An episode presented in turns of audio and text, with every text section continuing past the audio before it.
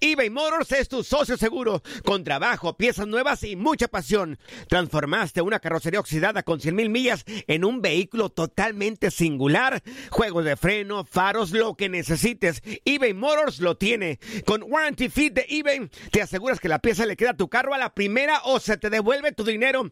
Y a estos precios, quema llantas y no dinero. Mantén vivo ese espíritu de Ride or Die, baby, en eBay Motors. ebaymotors.com. Solo para artículos elegibles y aplican restricciones. Hacer tequila, Don Julio, es como escribir una carta de amor a México. Beber tequila, Don Julio, es como declarar ese amor al mundo entero. Don Julio es el tequila de lujo original, hecho con la misma pasión que recorre las raíces de nuestro país. Porque si no es por amor, ¿para qué?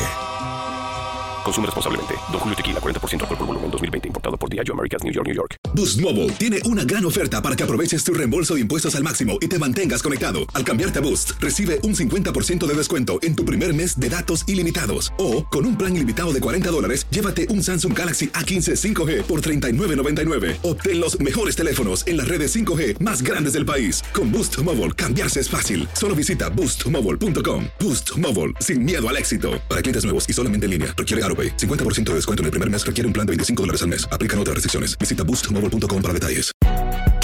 Si no sabes que el Spicy McCrispy tiene Spicy Pepper Sauce en el pan de arriba y en el pan de abajo, ¿qué sabes tú de la vida? Para, pa, pa, pa. La pasión de los deportes y las notas más relevantes del día, aquí, en lo mejor de tu DN Radio Podcast.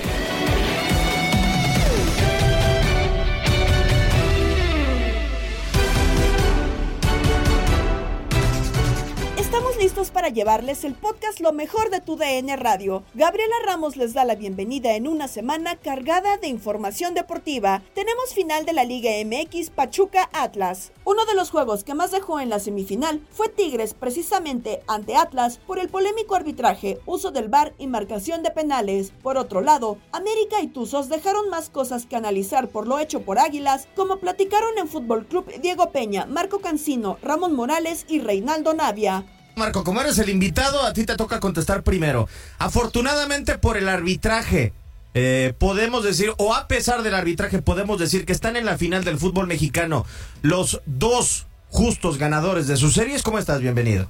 Yo creo que sí, eh, y diría que a pesar de, porque el arbitraje eh, ah, no tendría por qué ser diferente si fue, fue polémico durante la temporada regular, si, si nos dio esas dosis de, pues, de disgustos a más de uno, no tendría por qué de la noche a la mañana ya mejorar o cambiar, si no es gripa, ¿no? No le das un par de mejoralitos eh, a Arturo Bricio y ya se arregla el arbitraje, no, no, el problema es mayúsculo para él porque ahora pues eh, yo creo que tienen que ir descartando árbitros, yo creo que Fernando Hernández no podía estar pitando ni ida ni vuelta, yo creo que César Arturo Ramos con todo y su gafetote para la Copa del Mundo tampoco tenía que estar pitando ida o vuelta, entonces se reduce al Gato Ortiz, se reduce a Fernando Guerrero, no sé, o sea, es- la baraja no es tan amplia, pero bueno, es un tema del arbitraje que se, se tiene que tocar y, y seguir haciendo tema de polémica, pero a pesar de las situaciones que se presentaron en las idas y vueltas de estos eh, partidos de semifinales, yo creo que sí, yo creo que Pachuca sí fue mejor,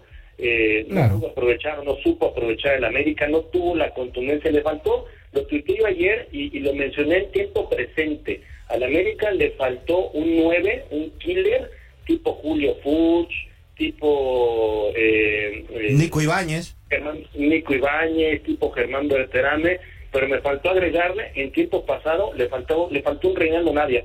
Así, la, la verdad, es un, un delantero que aprovechara las opciones, las que tuvo frente al arco en la ida y vuelta en América, terminaron por pesar en el desarrollo. Aún así, creo que Pachuca sí avanza, es el mejor, y también lo creo que en el Atlas. Le metió solo de peligro de, de, de- de- a lo Atlas vamos, pero termina siendo mejor. O sea, yo no, tengo la menor duda que es es un equipo que está creciendo muchísimo otra vez en su nivel futbolístico y es digno finalista y buscando el campeonato. Ahora, ahora Diego, perdón, a lo que decían que América no tiene goleador, puede ser por, por eh, de repente la sequía, ¿no? Que trae un delantero y tocó vivirla en algún momento. Eh, entonces podemos decir ni que Henry Martin ni Federico Viñas son goleadores. No lo han sido, no, lo- no lo han sido, Reinaldo. Me parece que el goleador vive de eso, de goles y entendiendo que hay racha. También hay un factor muy importante que tenemos que considerar cuando hablamos de un delantero y no solamente la evaluación va directamente hacia cuántos goles me da por temporada, sino a cuánto pesa en el área, cuánto eh, se hace notar en el área, cuánto, ya no digo un guiñac, ¿no? Pero tú revisa y repasa en este momento en los finalistas del fútbol mexicano y en Pachuca Nico Ibáñez pesa. Y a, y a veces y tú le preguntas al 80% de la afición, a lo mejor ni siquiera saben cuántos goles metió en la temporada, pero saben que es un goleador y saben que con él hay que tener cuidado y saben que es un tipo que te va a cobrar penales, que no se va a achicar, que va a pedir la pelota, que va a descargar en sus compañeros, eh, que, que es un tipo referente de su equipo en la ofensiva, que es una parte fundamental en, en- en- en el esquema de- del técnico en turno, en este caso de Almada. Y del otro lado tú ves a Fuchs, exactamente lo mismo. Y Fuchs incluso tuvo rachas, o ha tenido rachas en este, en este último tiempo, prolongadas de gol, y aún así no ha dejado de ser un delantero de peso específico. A eso es a lo que yo me refiero. Henry Martín, creo que su rol ha sido eh, de, de- de- de suplente, entrando de cambio y aprovechando, pero nunca nunca ha podido ser en el América el delantero que, que tú digas en ese descargo, no solamente la cuota de goleo, sino el peso específico en el área, no lo es. Y Viñas llegó y muy bien, lo hizo en su primera temporada. Después la verdad ha venido menos y, creo que su rol también de pronto es de acompañante de, no del mandón del área, de, de, de- un tipo que digas, caray, este, este toca y, y algo va a pasar con él. ¿No es así? Entonces, yo digo, para el América traer un delantero joven no le, podríamos decir, no acomodaría, ¿no? No se acomodaría prácticamente porque América necesita a lo mejor un delantero de peso ya hecho. Puede ser. como- pero como el lo caso- trajeron hecho del Villarreal y no hace nada. ¿Lo quién? Roger Martínez. Ah, pero Roger no, no, no, es, ¿No estaba no, hecho? No, no es 9-9, no, pero no es 9, Roger Martínez. Entonces, ¿qué? Si en el Villarreal jugaba de nueve. Es un gran complemento de- del 9. Yo, yo hablo, digo, eh, por ejemplo, Bertrame tampoco es un 9-9, pero sí puede jugar ahí, acompañó a Nico Bañez mucho tiempo y tampoco tiene que ver la edad, Choro, ¿eh? Tiene 23 años Bertrame, la verdad, y tú- yo, yo creo que él si llega, digo, no, no creo que vaya a llegar a América, no se habla de él, pero si llegara, a mí me daría otra sensación por lo que ya, ya ha hecho en el fútbol mexicano. ¿eh? Sí, de acuerdo. Aunque Berterame no llegó como centro delantero, ¿eh? Sí, no, él es extremo. No, él es Ojo, extremo también, es sí, extremo. claro. Después que se va Nico Ibañez, el que Que esta como- posición después lo metieron por porque Por Abel. Hernández no pegó, por, por algo. Sí, de Hay que tener cuidado en esa parte. Que no pase lo de Roger, pues. Sí, no, sobre todo. Nos desviamos un poco, pero a ver, eh, en el tema del arbitraje, la de eh, Nico Ibáñez, Rey, ¿no era roja? Repulsión, sí. Así como ¿No la- afecta para ti el trámite del partido? Lo, lo que pasa que sí, nos vamos con, con, la, con la de Nico Ibáñez, que creo que sí era expulsión, porque sí le va por atrás y planchazo, más arriba del talón de Aquiles fue prácticamente. Y aparte va la intención de, y estuvimos en la transmisión, Diego, y lo, y lo decíamos, creo que nunca hay intención de Ibáñez de querer sacar el balón. No, pero eso no importa. Ah, bueno, ni No, no, que no. haya intención de pegar. claro. Ajá. O sea, sí va con la plancha y realmente pudo haber lesionado a, a Sánchez. Pero después hay una muy similar también de, de Bruno Valdés, que yo creo que también pudo haber sido expulsado. Pero compensa. Yo creo que, que sí. O sea, si no echó a Nico Ibáñez, pues tampoco va a echar al Pero, otro. pero, a ver, ¿es compensar o es tener un criterio? Es que tienes También, que- tampoco matemos al árbitro por, no, para mí- porque de repente, Ajá. si hubiera expulsado a uno y no al otro en una jugada muy parecida, ahí estaríamos hablando de que se equivoca. Sí, claro, no. a ver, Entonces, yo creo que se equivocan las dos, Ajá. que creemos, o a lo que los escucho, compañeros, que era roja. Sí, claro. Entonces, no sé si se equivoca o no, simplemente mantuvo un criterio. A ver, mantiene un criterio, pero no sé si es para compensar, Marco, porque a final de cuentas, compensar en un partido es muy difícil. Son momentos totalmente diferentes. O sea, la jugada de Ibáñez es en el 0-0. La de Bruno Valdés es ya América perdiendo 1-0. Sí, a, ver, yo, yo, yo creo que no es que compense. Yo, yo veo que, con todo respeto y con la expresión que voy a que voy a decir, lo tuiteaba en contra del grande y del- en contra del pequeño. No, no, no, no, no es así. Yo, yo, yo no, se, no se trata de matar al arbitraje, Ramón, eh, respeto tu punto de vista, pero se trata de, de ver y entender que cómo es posible que un árbitro, esas son sin bar, la de Nico Ibáñez es sin bar, pero vamos a tomar en cuenta que hay bar y vamos a echarle la mano al árbitro y a los árbitros de que hay bar y que después de verlo en el monitor, todos los que hemos eh, eh, a los que he escuchado, a los que han tuiteado, todos los que la hemos visto en un monitor como la vio el árbitro, pues decimos, este es de roja, ¿no? ¿Cuál es el argumento reglamentario con que nos va a salir Arturo Bricio en la mañanera o en la, no- como le se llama el, el resumen de arbitral de la comisión para decir, para comentar que, porque la semana pasada lo tuvimos en línea de cuatro y él hablaba sobre la plancha o patada, porque dijo él que era patada, de, ¿se acuerdan la de Alejandro Sendejas en el partido de la semana pasada? Es plancha. Esa, es, esa, ¿qué, ¿Es patada o es plancha? Pues dice Arturo Bricio que fue patada. Yo, yo, yo no entiendo. O sea, una patada es voy y pateo algo. Él llegó con los tachos y llegó tarde y eso es una plancha aquí en China. Pero para legitimar una decisión arbitral, que en este caso para él no fue eh, fue adecuado de- de- del árbitro en turno de no expulsar a Alejandro Sendejas, pues entonces se inventó, porque no me queda claro, o, o es así, que, que, el- que la jugada tiene eh, fuerza desmedida, pero no es temeraria y que es una patada y no una plancha. Y ya por eso, entonces no es roja. A ver, vamos a ver con qué nos salen con este de Nico Ibáñez, porque es esta es temeraria. No va en disputa de la pelota. Estoy utilizando términos arbitrales bajo los cuales nos argumentan expulsiones o no, porque así está tipificado en la ley, en la regla de juego. ¿Es una acción temeraria? Sí lo es. ¿Es una acción eh, que no va en disputa de la pelota? Lo es, porque la pelota ya salió y el futbolista va con total desventaja para ir a competir por esa pelota. Va arriba del eh, tobillo, sí va arriba del tobillo, aunque está en la parte posterior, por supuesto que es una infracción, es una tarjeta roja, insisto, con bar y sin bar. Pero cuando van y la ven al bar y de pronto nos dicen que no es roja, ya, yo ya no sé. O sea, yo creo que el arbitraje en México es un velado, así. A veces va a pitar bien, a veces va a ser justo, a veces va a ser injusto, a veces se va a equivocar con o sin bar, a veces el bar nos va a venir a salvar la plana porque ha sucedido también y de pronto decimos, ah, bien visto ahora con el bar. Así va a ser, y así va a ser en la final.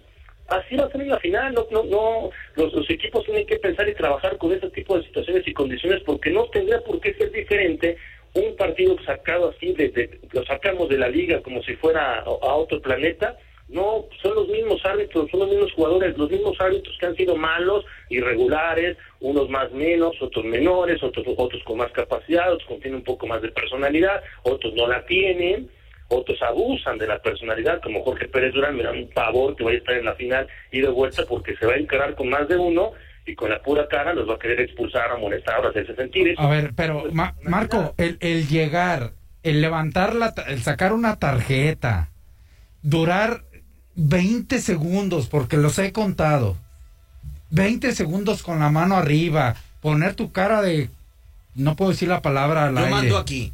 Eso, ¿eso es autoridad? Si eso es autoridad, que por eso, por eso creo que culturalmente estamos en el hoyo en, el tema de, de valores y ética y no generalizo, no todos. ¿Por qué? Porque creo que una de las funciones del árbitro es llevar el reglamento eh, en orden, tener la calma y la serenidad, aún conociendo y reconociendo que son seres humanos. Pero ¿por qué llegar y, y querer mostrar autoridad de esa forma cuando el jugador eh, eh, eh, puede estar perdiendo, está desesperado, no sabe qué hacer, en lo individual quizá no le salen las cosas, está frustrado, tiene adrenalina, todo este tipo de cosas. ¿Por qué el árbitro las tiene que tener también? Es mi pregunta, ¿por qué? ¿Por qué mostrar, eh, por qué se hace menos desde antes? ¿Por qué hacerse menos? Para mí eso es ser mamucas, ¿eh?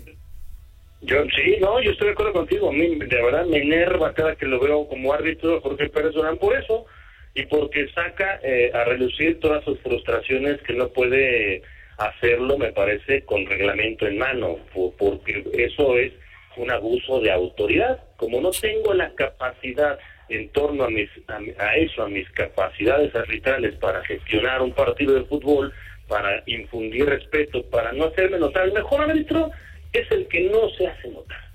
Ese es el Exactamente. el que se acerca, saca la tarjeta discreto, no se encara, no se hace eh, partícipe del show. No, el árbitro no es el show. Y nuestros árbitros, muchos quieren ser el show, quieren ser partícipes y además resulta que tienen un criterio porque A ver, el criterio de César Arturo Ramos es uno, es igual que el criterio de Fernando Guerrero o el criterio de Marco Antonio Gato Ortiz. No. No. Cada quien tiene su reglamento. Es exacto. Ya sabemos que si pita uno, va a ser una forma, el tipo de partido. Ya sabemos que si pita el otro, va a dejar otro tipo de situaciones. Ya sabemos que uno va a ser más conciliador. ya sabe- No, no puede ser. Los rojinegros son de nuevo finalistas y recibió todos los vítores en la porra porque el arbitraje se llevó los abucheos por lo ocurrido con Tigres. ¡Quiero llorar, maldita sea!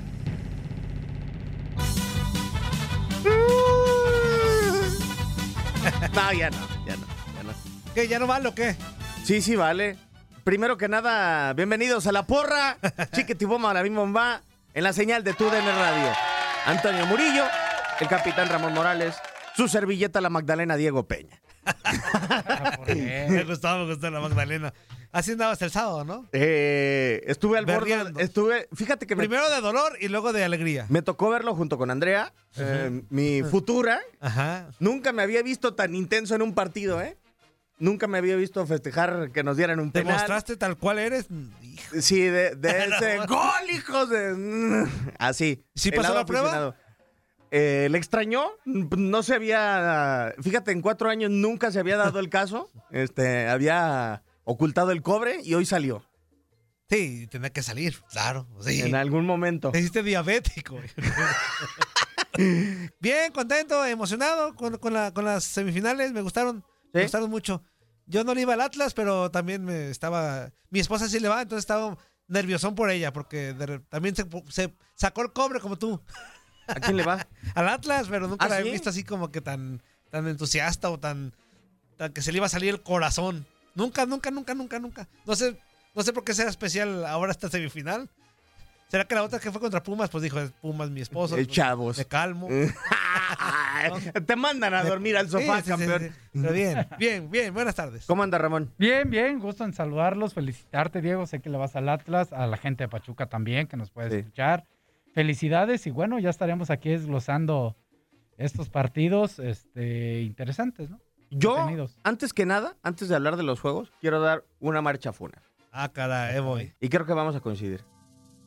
Al arbitraje. Para todos lados, qué malos son. Se nos está muriendo el arbitraje, Ramón. No, ya está muerto. No, no es el arbitraje, es el VAR. ¿Sí crees, Ramón? Sí. Sí. Sí, a ver, vamos, pongámosle Eh, eh, nombre. Pero los que, al final de cuentas, el que decide es el árbitro, ¿no? O sea, el, el, el No. VAR, pues sí pone, le dice, eh, hubo esto y esto y esto, pero... Sí, no. A No, ver, no, no, no, no. Échale, échale. Hay veces que no es el VAR, no es el árbitro, es el VAR. No, A ver. no, no, no te entiendo así como que al 100. Yo, por A ejemplo. ver, a ver, A ver, va, por- a, a ver, a final de cuentas, quien decide es el árbitro. Sí. sí. Ok, pero ¿cuántas de cualquier, no hablo de este partido, de los partidos que hemos visto, cuántas veces toma la decisión el VAR? De la cabina que le digan, márcalo.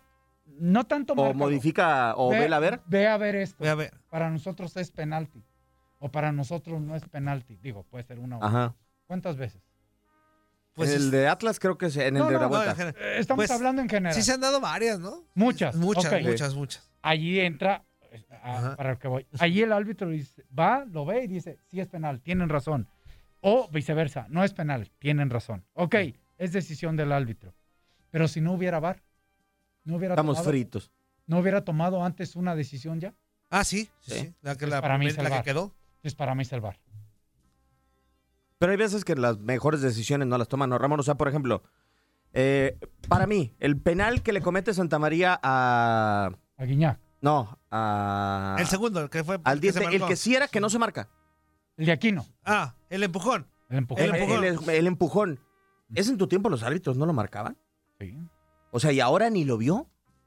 A mí, a mí eso me preocupa. quiso O sea, compensar. hay jugadas muy básicas que creo que hoy no se marcan. De acuerdo. A mí me preocupó la primera, no porque la haya marcado o no, porque no fue a verla. La Pues, primera, pero la César primera. Ramos así es. No, por eso te digo. Sí. Y, y digo, ahora hablamos de, de lo que de a ustedes. Que ¿Cuál es la primera? El de la de Guiñac. La de Guiñac, la el de- nalga- el nalgazo. la- el nalgazo a este. El Nervo. este, Nervo, ¿no?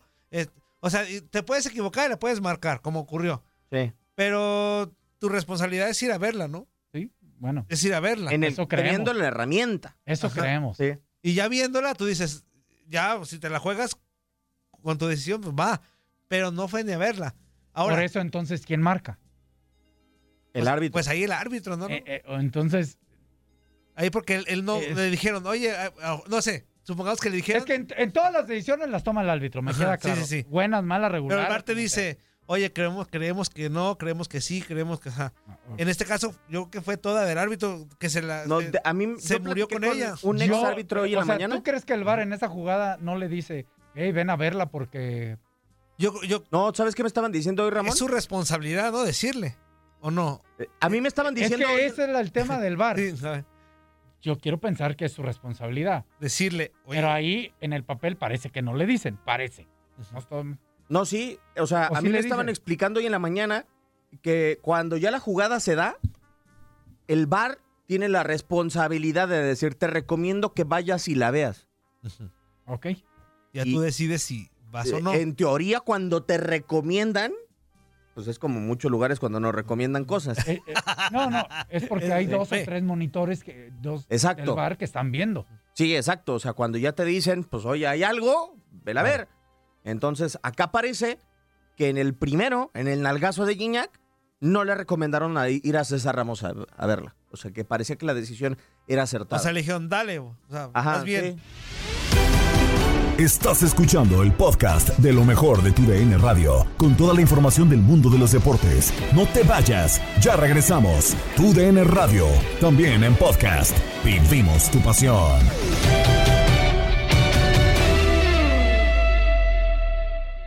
eBay Motors es tu socio seguro. Con trabajo, piezas nuevas y mucha pasión, transformaste una carrocería oxidada con 100.000 millas en un vehículo totalmente singular. Juegos de frenos, faros, lo que necesites, eBay Motors lo tiene. Con Guaranteed Fit de eBay, te aseguras que la pieza le quede a tu carro a la primera o se te devuelve tu dinero. Y a estos precios, ¿qué más llantas y no dinero? Mantén vivo ese espíritu de Ride or Die Baby en eBay Motors. ebaymotors.com. Solo para artículos elegibles. Se aplican restricciones. América queda eliminado en una instancia que era inesperada en las primeras fechas. Los comentarios de los radioescuchas llegaron a Misión Centroamérica con Toño Camacho. Sí, mira, yo creo que desafortunadamente el- la derrota del América tiene nombre y apellido. Yo creo que es- desgraciadamente se fincó en el inútil, en el incompetente del Diego Valdés. Ah, caray, inútil, En incompetente, tu mejor jugador. No, no, no, no, es que espérame, cuando jugamos en el Azteca, mínimo debimos haber 2-1 por la falla garrafal de este camarada, 2-1. En el minuto 2 se le presenta la oportunidad para habernos ido 3-1, que eran dos goles de diferencia. Con dos goles de diferencia e- era muy difícil que el Pachuca, no imposible, pero era muy difícil que el Pachuca nos empatara o nos ganara. Y luego al minuto 20 súmale una expulsión clarísima, clarísima por atrás a Richard Sánchez. El Pachuca se va a haber quedado con 10 hombres. Era el minuto 20, íbamos perdiendo 1-0, y bueno, y si el inútil del Diego Valdés lo hubiera metido, pues obviamente hubiéramos estado y estuviéramos 3-1. Entonces yo creo que ahí es donde, donde la derrota del América se escribe por, por la incompetencia de, de este, de este camarada, el Diego Valdés. Yo, yo, le, yo digo que la derrota se finca él cuando menos en un 70%. Obviamente el Pachuca ap- aprovecha pues eh, los, eh, ¿cómo te diré? Porque es más equipo. Yo, yo les había hablado, le dije al Gabo, te dije a ti, que a todo el mundo que el Pachuca iba a pasar porque históricamente, históricamente ha sido mejor que nosotros. Nos ha ganado prácticamente en todas las liguillas y nos ganó una final, salvo una de cinco, nos han ganado cuatro. Era, era muy, era muy difícil. Y el Pachuca es, es más equipo, eso no se va a discutir, es más equipo y es mejor entrenador. Probablemente el Tan Ortiz tuvo un error, porque con un gol ganabas. El gol pudo haber aguantado el primer tiempo 0-0 y tratar de atacar en el segundo. Pero él hizo, yo pienso que él hizo lo que debía. O sea, falla el, el, Diego Valdés que tuvo el 1-0. Posteriormente un, un cañonazo del Richard Sánchez que la desvió muy bien el portero. Entonces el América salió a atacar y salió a ganar el partido. Desafortunadamente hay muchos jugadores que decepcionan del América y deberían de salir. Mira, para mí tiene que ser el Viñas, el, el Roger Martínez, que fue una decepción, que no hizo absolutamente nada, el Henry, Mart- el, Henry Martín y este cuate, el Diego Valdés. Yo, si fuera directivo de la América, hoy le doy las gracias, porque con él se finca desgraciadamente la, la derrota y deberían de regresar a Renato Ibarra y, y a Córdoba del América. Y si el Piojo no lo quieren allá en, en, en Monterrey, es bienvenido a la América. Y el, el Piojo nunca debe haber salido a la América. desgraciadamente. Y fíjate, con lo respecto al Monterrey, yo creo que el, eh, hay, hay como que hay una tendencia localista de favorecer al local. No, lo- habla- hablas, hablas de Tigres, me imagino, ¿no? Porque Monterrey, pues. Sí, de Tig- Monterrey no está. Monterrey se fue. Perdón, perdón, de Tigres, sí. Sí, sí. Tigres, digo, porque se fue, fue, fue en la ciudad de Monterrey. Pero al Tigres, el, el primer penalti solo existe en la cabeza del árbitro. Le da con los glúteos el, el, el, este cuate, el Guiñac, al defensa del Atlas. Y el otro penalti también está muy apretado. El que sí fue uno fue cuando, a- a- no sé si te acuerdas, avienta uno al, al, al diente, Ujú. avientan y se si era penalti y no, y, y- y no lo marcó. Entonces fue una deficiencia arbitral. Inclusive el penalti del Atlas tampoco ese, porque previo viene de una mano del Quiñones. O sea, fue un arbitraje muy malo. Pero mira, pero independientemente de eso, nosotros debemos sentirnos muy orgullosos porque a pesar de los defectos y virtudes, más virtudes que tiene que defectos, tenemos una liga espectacular.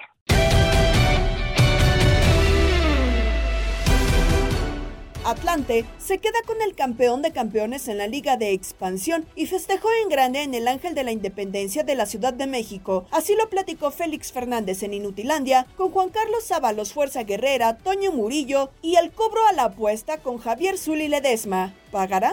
¿Qué pasó, Fuerza? Bien, bien, bien. Aquí plati- platicando en el corte con, con el Zuli. Podemos actualizar a la gente que, que no nos siguió durante el corte, que estamos, estamos hablando de la final del campeón de campeones de la Liga de Expansión de ayer, en la que el Atlante se impuso a domicilio 1 por 0 en el tiempo regular, en los tiempos extras, y después en final masacró al equipo de Morelia. Los dejaron, como se diría en el béisbol, los dejaron tendidos en el campo.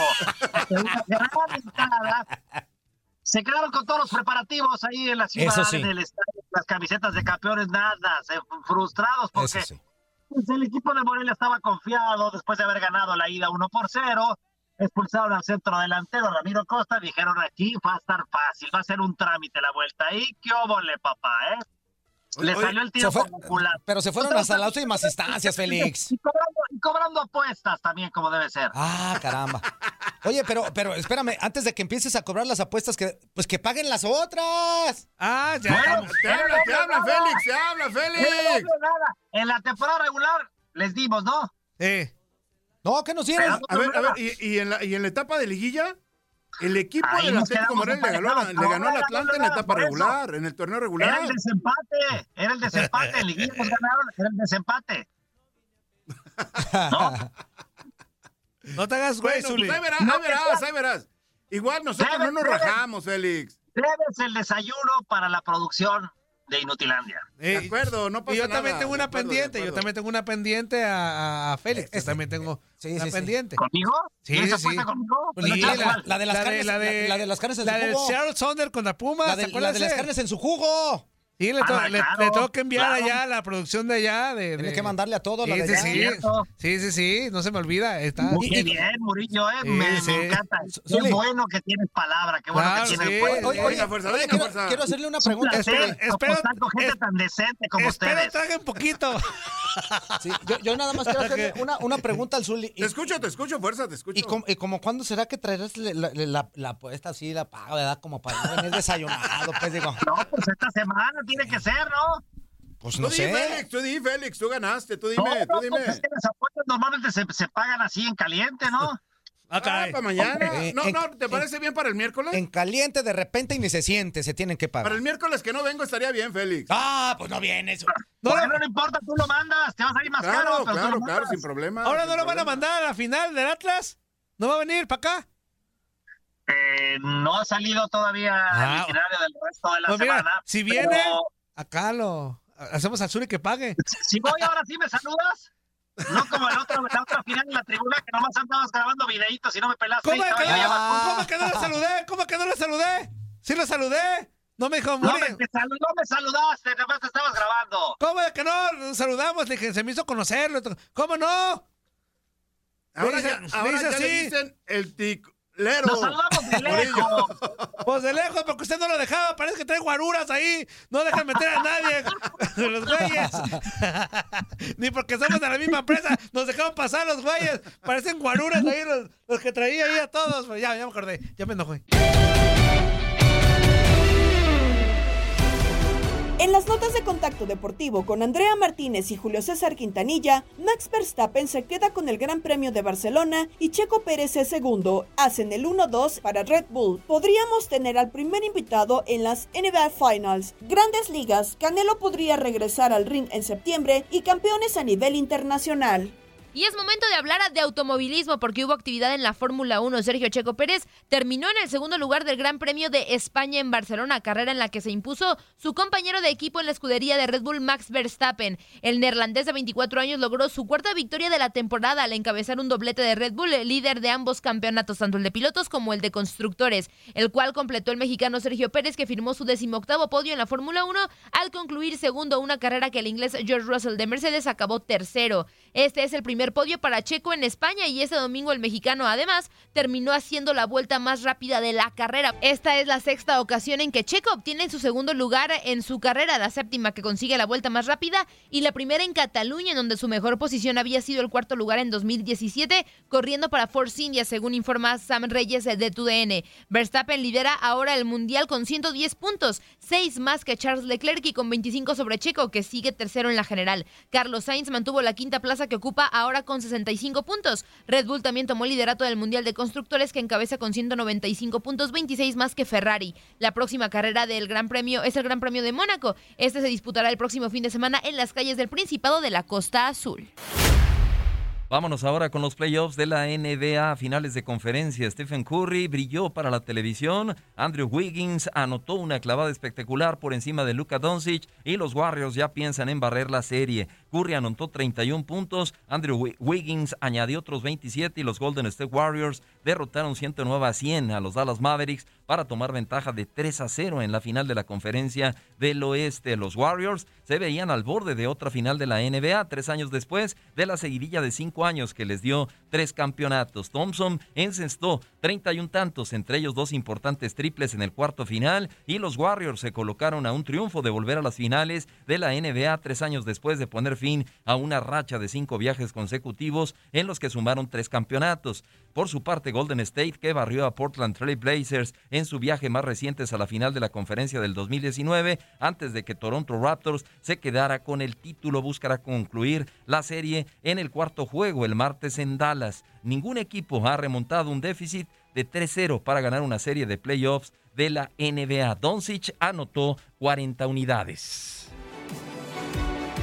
Hoy sigue la actividad de la NBA. Miami Heat se estará enfrentando a Boston Celtics. El Heat está liderando su serie dos juegos a uno. Por cierto, que Jimmy Butler está etiquetado como cuestionable para el juego de hoy en las finales del Este, pero la estrella del Miami considera saltar a la duela en el duelo a celebrarse en casa de Boston Celtics. Butler sumó ocho puntos, tres rebotes, dos asistencias y dos robos de balón antes de sufrir una lesión en la rodilla derecha que le forzó a dejar el juego 3 al medio tiempo por inflamación. La dolencia en la articulación ha molestado a Butler durante toda la campaña e incluso le hizo perder el juego 5 de la serie de la primera ronda en playoffs ante los Atlanta Hawks.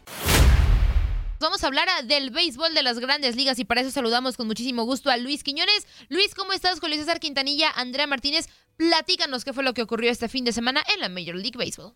Hola, ¿qué tal Andrea? Julio, muy buenas tardes también a la gran audiencia de Contacto Deportivo a través de la señal de TUDN Radio. Fin de semana con mucha actividad, por supuesto, en el béisbol de las grandes ligas y entre lo más significativo de lo que tuvimos este domingo. Bueno, arrancando con nuestro domingo de grandes ligas, lo tuvimos tempranito en la señal de TUDN Radio, la paliza de los Cardenales de San Luis, 18 carreras por 4 sobre los Piratas de Pittsburgh. Destacar de este juego dos cuadrangulares de la leyenda del dominicano Albert Pujols. Llega a 4 en la presente temporada y atención, porque se ha colocado a 17 jonrones de la cifra de 700. ¿Lo logrará o no lo logrará en esta que según él mismo anunció va a ser su última temporada en grandes ligas?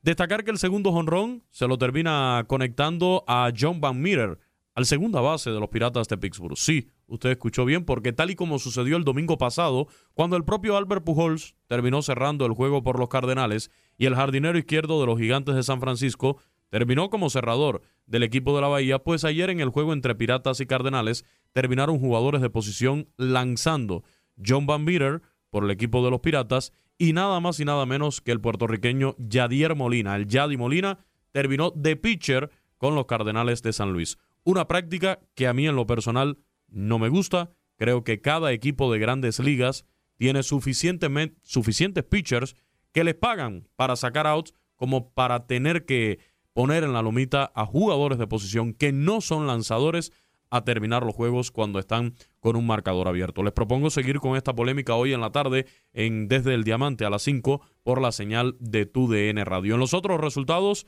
de ayer domingo, la doble victoria de los Medias Blancas de Chicago sobre el equipo de los Yankees de Nueva York, una doble cartelera con triunfos de tres carreras por una, con la derrota en ese desafío para Haroldi Chapman y el salvamento número 13 de Liam Hendricks y blanqueada de 5 a 0 sobre los Yankees de Nueva York. Por su parte, en otros encuentros que tuvimos en la jornada de ayer domingo y que también llamaron la atención, los Medias Rojas de Boston en 10 entradas dejaron al campo con un cuadrangular a los Marineros de Seattle 8 por 4. Los Phillies de Filadelfia también en 10 innings derrotaron 4 por 3 a los Dodgers de Los Ángeles. Victoria de los Marlins de Miami 4 por 3 sobre los Bravos de Atlanta con nueve capítulos, juego completo del dominicano Sandy Alcántara, que consiguió su cuarta victoria en esta temporada, y los Astros de Houston con cuadrangular de José Altuve, cinco carreras por dos sobre los Rangers de Texas y gran salida del mexicano José Urquidi,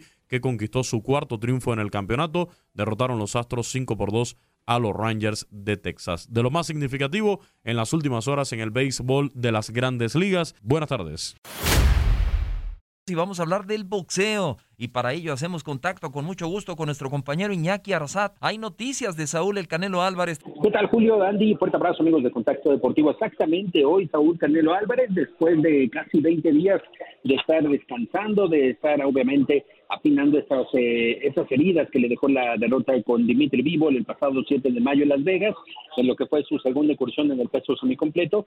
Ahora está listándose para regresar el próximo mes de septiembre. Se encuentra en la Ciudad de México Saúl Canelo Álvarez haciendo la presentación de lo que es su torneo de golf, No Golf No Life, en el campo de golf Bosque Real y en esos momentos está obviamente está recorriendo los 18 hoyos. Es un torneo que estará en esta oportunidad apoyando al talento nuevo, pero dentro de esta presentación de conferencia de prensa, Saúl Canelo Álvarez dejó entrever cuál será su destino deportivo, especialmente para el mes de septiembre, donde ya está asegurada su presencia y de lo que obviamente vendría enfrentar en las 168 libras. Aquí no los detalla. Lo seguro es que regresamos en septiembre, ¿no? Regresar lo más pronto posible, tenemos la fecha de septiembre, vamos a regresar en septiembre, este, y en estos días, eh, hoy, mañana, pasado, vamos a anunciar la, la, pelea, que obviamente hay que esperar un poquito. No, ya tenemos ese, ese contrato, ese deal con, con Mushroom y con Bison, entonces tenemos que seguir el, tenemos que seguir lo que, lo que empezamos y, y creo que son las dos peleas más importantes ahorita del boxeo, ¿no? la pelea con Golovkin y la revancha con, con Vivol, porque eh, desafortunadamente perdimos, pero eso no quiere decir que no lo voy a intentar otra vez. Pues, lo importante aquí es que la perseverancia, por eso me lo traté de decir, una persona muy perseverante y, y, y vamos a hacerlo de nuevo. Y es que Andy y Julio, amigos de Contacto Deportivo, les vamos a detallar las circunstancias. Después de la derrota con Dimitri Vivol, tenía Saúl Canelo Álvarez, obtiene todavía al momento 30 días para negociar lo que es su futuro con respecto a su empresa Matchroom Boxing y obviamente para que Dimitri Vivol sepa qué hacer posterior a esta victoria contra el boxeador mexicano. Es decir, todavía está en plazo y todo parece indicar que como lo hemos escuchado, será, será Gennady Golovkin en una tercera edición, el que sería el oponente de Saúl Canelo Álvarez regresando a las 168 libras y donde defenderá los cetros del Consejo, Organización, Asociación y Federación Internacional de Boxeo. Ahí les van unos detalles que en estos momentos se los podemos ir adelantando. Eh, puede ser si es en Las Vegas, la T-Mobile Arena, debido a que el estadio de los Raiders se encuentra ocupado para el 17 de septiembre por un juego de fútbol americano de la Universidad de Las Vegas, o en su defecto podría ser también el estadio de los Vaqueros de Dallas en Arlington, que se encuentra disponible la fecha del 17 de septiembre, ya que un día después estarán jugando los Cincinnati Bengals ante el equipo de la Estrella Solitaria. Son las dos opciones que tiene Canelo para esta pelea con Gennady Golovkin. La más factible, si es que quieres nueva cuenta implantar un récord de asistencia, sería el estadio de Arlington, Texas, el estadio de los Vaqueros de Dallas, o en su defecto, estar obviamente a la espera de la oferta que le puedan dar los casinos, tanto a Matchroom Boxing y a The Zone, para poder llevarse esa pelea a la ciudad del juego. Saúl estará ya regresando las próximas dos semanas a los entrenamientos. Uno de los compromisos que tiene en puerta fuera del ring es una presentación de Canelo Promotions en la ciudad de Guadalajara el próximo 10 de junio, donde está Kiroto Kiguchi, el campeón minimosca de la Asociación Mundial de Boxeo, enfrentándose al mexicano Esteban Bermúdez en una pelea que se realizará en el Domo Alcalde de Guadalajara, Jalisco, y se espera la presencia ya de todo el equipo de Canelo Team, Saúl y Eddie Reynoso, que son 20 días que no se han visto. Canelo estaba sanando las heridas en Grecia, en una de las islas griegas, mientras que Eddie Reynoso ha permanecido en San Diego a la espera de saber a quién tomar. La verdad todavía no se sabe si seguirá Oscar Valdés, si en su defecto estará Andy Ruiz, obviamente Saúl estará dentro del equipo, pero también hay muchas cosas que sanar dentro de la organización de Canelo Team. Bueno, y el fútbol internacional que tuvo un domingo extraordinario donde el Manchester City se convirtió en el campeón de la Premier League con una reacción épica ante el Aston Villa que llegó a tener ventaja de dos goles, pero al final se fue del Etihad Stadium con una derrota de 3 a 2 en la jornada 38, la última de la temporada 2021-2022, en tanto que Liverpool, pese a derrotar 3 a 1 al Wolverhampton, debió conformarse con el subcampeonato de la Liga de Inglaterra. Los Citizens sufrieron de más y tuvieron un verdadero riesgo en el título después de que el Aston Villa se pusiera al frente en el marcador por 2 a 0 gracias a los tantos de Mati Cash al 37 y Filipe Coutinho al 69. Con ese resultado parcial y el 1 a 1 que se estaba dando en Anfield, el City de Pep Guardiola apenas se mantenía en la primera posición por su diferencia de goles. Sin embargo, el Manchester City tuvo una milagrosa reacción y en solo 5 minutos le dio la vuelta al marcador con un doblete de Ilkal Gundogan y otro tanto de Rodri.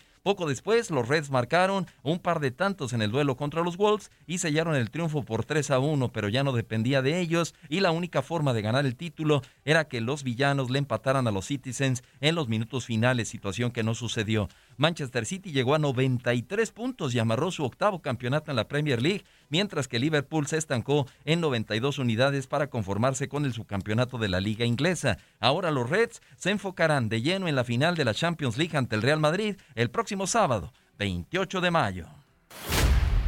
Y seguimos con más del viejo continente porque el AC Milan tras 11 años volvió a ganar el título de la Serie A tras imponerse este domingo por 3 a 0 al Sassuolo, resultado que impidió que su rival de patio, el Inter, se quedara sin opciones. Muy temprano el conjunto milanista que con una victoria garantizaba el triunfo en la liga local tras vencer la semana pasada al Atalanta, definió el encuentro. Oliver Giroud en dos ocasiones al 17 y al 32 y un tanto de Frank que sí al 37 dejaron prácticamente definida la victoria y el título para los pupilos de Stefano Pioli. Para la segunda parte el trabajo ya estaba hecho. El técnico Stefano Pioli, artífice en gran parte de este Milan, se abrazó con cada uno de los cambios que fue haciendo. El Inter, por su parte, hizo su deber al superar a la Sampdoria, pero necesitaban una derrota del Milan para quedarse con el Scudetto. Los de Simone Inzaghi ganaron también por 3-0 con dos goles de Joaquín Correa y otro del croata Iván Perisic. Al final, eh, con los resultados de este domingo, el Milan terminó con 86 puntos, dos más que el Inter. Kylian Mbappé renovó contrato oficialmente con el PSG hasta el 2025. Agradeció a Florentino Pérez por haber intentado ficharlo y dijo que podría entender la decepción del equipo merengue ante su decisión. Y un toquecito solamente de fútbol sudamericano, Boca Juniors derrotó por 3 a 0 a Tigre en la final de la Copa de la Liga Profesional de Argentina para consagrarse campeón del torneo por segunda ocasión en su historia. Los Xeneises se alzaron con la victoria gracias a los goles de Marcos Rojo en el tiempo de reposición en la primera parte, Fran Fabra al minuto 68 y Luis Vázquez al minuto 85. Y rápidamente en la Liga de Honduras se llevó a cabo la final de ida. Motagua venció 3 por 0 a Real España. La vuelta será el domingo 29 de mayo a las 6 de la tarde, tiempo del este. Nos despedimos de este episodio en el podcast Lo mejor de tu DN Radio. Recuerda dar clic en la app Euforia. Se despide Gabriela Ramos. Mañana nos volvemos a escuchar con el nuevo capítulo del podcast Lo mejor de tu DN Radio. Si no sabes que el Spicy McCrispy tiene Spicy Pepper Sauce en el pan de arriba y en el pan de abajo, ¿qué sabes tú de la vida? Para, pa, pa, pa. eBay Motors es tu socio seguro. Con trabajo, piezas nuevas y mucha pasión, transformaste una carrocería oxidada con 100.000 millas en un vehículo totalmente singular. Juegos de frenos, faros, lo que necesites, eBay Motors lo tiene. Con Guaranteed Fit de eBay, te aseguras que la pieza le quede a tu carro a la primera o se te devuelve tu dinero. Y a estos precios, ¿qué más llantas y no dinero? Mantén vivo ese espíritu de Ride or Die Baby en eBay Motors. ebaymotors.com. Solo para artículos elegibles. Se aplican restricciones. En tu DN Radio disfrutamos juntos del título de Junior de Barranquilla en la Liga Colombiana. Vendrá Leider. ¿A dónde vendrá el impacto? ¡Al centro! ¡Adentro! ¡Gol del Junior! ¡Gol de Barranquilla! Y con esto se rompió la malaria. Con esto Barranquilla obtiene un nuevo título de fútbol colombiano.